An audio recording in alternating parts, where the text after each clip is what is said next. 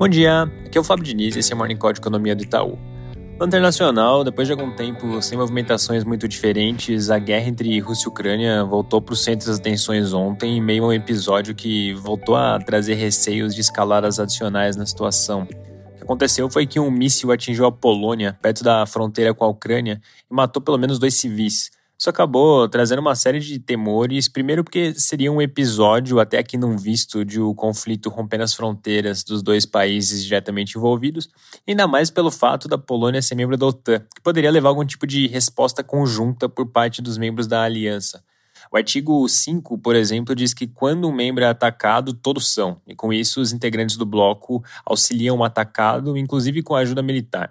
Então, naturalmente, o simples fato de se discutir algo assim já traz um nível de tensão até então não visto, mas as notícias ainda estão meio desencontradas. A Rússia, por exemplo, negou que tenha feito o disparo e o presidente norte-americano Joe Biden, inclusive, reconheceu essa possibilidade. Tem algumas notícias dizendo que pode ter sido o próprio sistema de defesa da Ucrânia que, ao tentar se proteger, fez com que o míssil caísse em território polonês todo caso, o episódio segue sendo investigado. Em breve deve ter mais clareza sobre isso. E a gente retoma esse assunto com atualizações no Morning Call de amanhã. Mudando de assunto, nos Estados Unidos, as declarações dos membros do FOMC seguem em destaque. Ontem a diretora Esther George disse que o Fed deve diminuir o ritmo dos aumentos de alta, que vem em linha com o que os demais diretores têm dito, mas enfatizou que o desafio vai ser impedir que o ciclo seja encerrado prematuramente em meio a um contexto de inflação elevada. Outros diretores seguiram nessa mesma linha de desaceleração, alguns até num tom um pouco mais brando, mas sempre destacando que o ciclo continua. Hoje, por lá, saem dados de atividade referentes a outubro. A produção industrial deve ficar estável no mês, enquanto as vendas do varejo devem vir com alta de 1,4%. Fechando a parte internacional com um comentário rápido de Reino Unido, inflação atingiu 11,1% agora em outubro na variação anual, acelerando de 10,1% em setembro, com o núcleo ficando estável em 6,5%.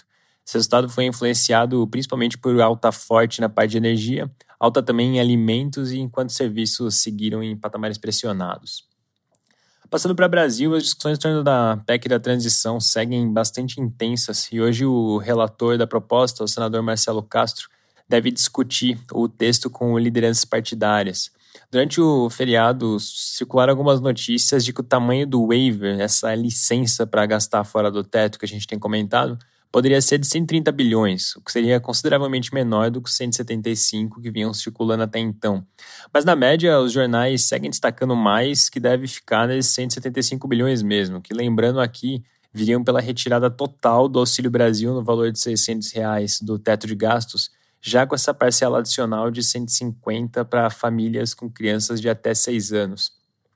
E aqui vale recapitular que a ideia é começar a discussão pelo Senado. E nesse ponto, ontem o presidente eleito Lula e o presidente do Senado, Rodrigo Pacheco, inclusive se reuniram rapidamente para conversar sobre essa proposta. O plano é votar o tema no Senado até o final desse mês e concluir o processo na Câmara nas primeiras semanas de dezembro.